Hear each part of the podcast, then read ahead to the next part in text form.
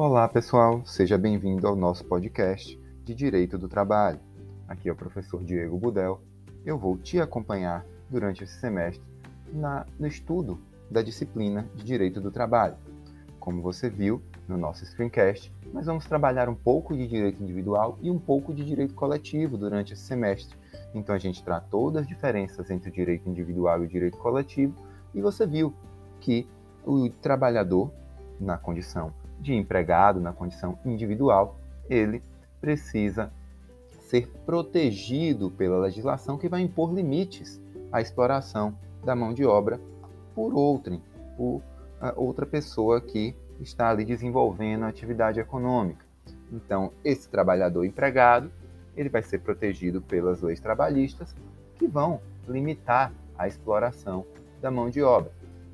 Veja que essa limitação, em regra, ela se aplica tanto para o trabalhador presencial quanto para o teletrabalhador. E é isso que a gente vai abordar aqui no nosso podcast, certo? A gente vai ver que tanto o trabalhador presencial quanto o teletrabalhador são protegidos pela legislação trabalhista. Entretanto, o teletrabalhador tem algumas especificidades que a gente vai conhecer aqui hoje, ok? A gente não vai conseguir esgotar o assunto, mas vamos falar sobre os principais pontos. É preciso que você saiba que, mesmo antes da reforma trabalhista de 2017, a nossa legislação já contemplava a existência de exercício eh, de atividade laborativa eh, de maneira eh, telemática, de maneira telepresencial, protegido pela relação de emprego. O artigo 6 com redação de 2011, ele já fala que os meios telemáticos informatizados de comando, controle e supervisão do trabalho alheio se equiparam para fins de subordinação jurídica aos meios pessoais e diretos de controle e supervisão do trabalho alheio, certo? Então, desses meios diretos de comando, controle e supervisão, eles se equiparam àqueles telemáticos ou informatizados. Esse é o parágrafo único do artigo 6 da CLT, certo? Então, uh, você vai perceber também que, apesar de a gente já ter esse artigo 6 há algum tempo, a reforma trabalhista de 2017 trouxe o conceito do que é, então, o teletrabalho, conceituando o teletrabalho uh, no artigo 75C, posto que o capítulo 2A da CLT, ou seja, a partir do artigo 75A, existe a regulamentação do teletrabalho com todas as suas especificidades, atualmente com redação dada uh, pela medida provisória 1108 de 2022 em grande parte desses artigos, ok?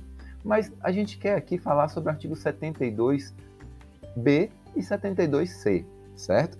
O 72b vai conceituar o teletrabalho, dizendo que considera-se teletrabalho ou trabalho remoto a prestação de serviços fora das dependências do empregador, de maneira preponderante ou não, mas com a utilização de tecnologias de informação e de comunicação. Por sua natureza, essas tecnologias fazem com que esse trabalho não se configure como um trabalho externo, certo? Que independe, né? O trabalho externo sempre existiu, ele independe de novas tecnologias. Mas não é o caso. Aqui a gente está falando do teletrabalho, pela própria natureza dessas tecnologias, essa atividade que o trabalhador desempenha, essa atividade laborativa, não se configurará como trabalho externo, porque ele é um teletrabalhador, posto que utiliza essas tecnologias de informação e de comunicação. O 75C vai falar sobre o contrato do teletrabalhador, nos dizendo que essa modalidade de contrato, né, essa modalidade de teletrabalho ou de trabalho remoto, né, ela precisa constar expressamente do contrato individual de trabalho. Portanto, toda vez que um empregador contrata um empregado na modalidade de teletrabalho, ele precisa fazer com que isso conste do, do contrato individual de trabalho daquele empregado.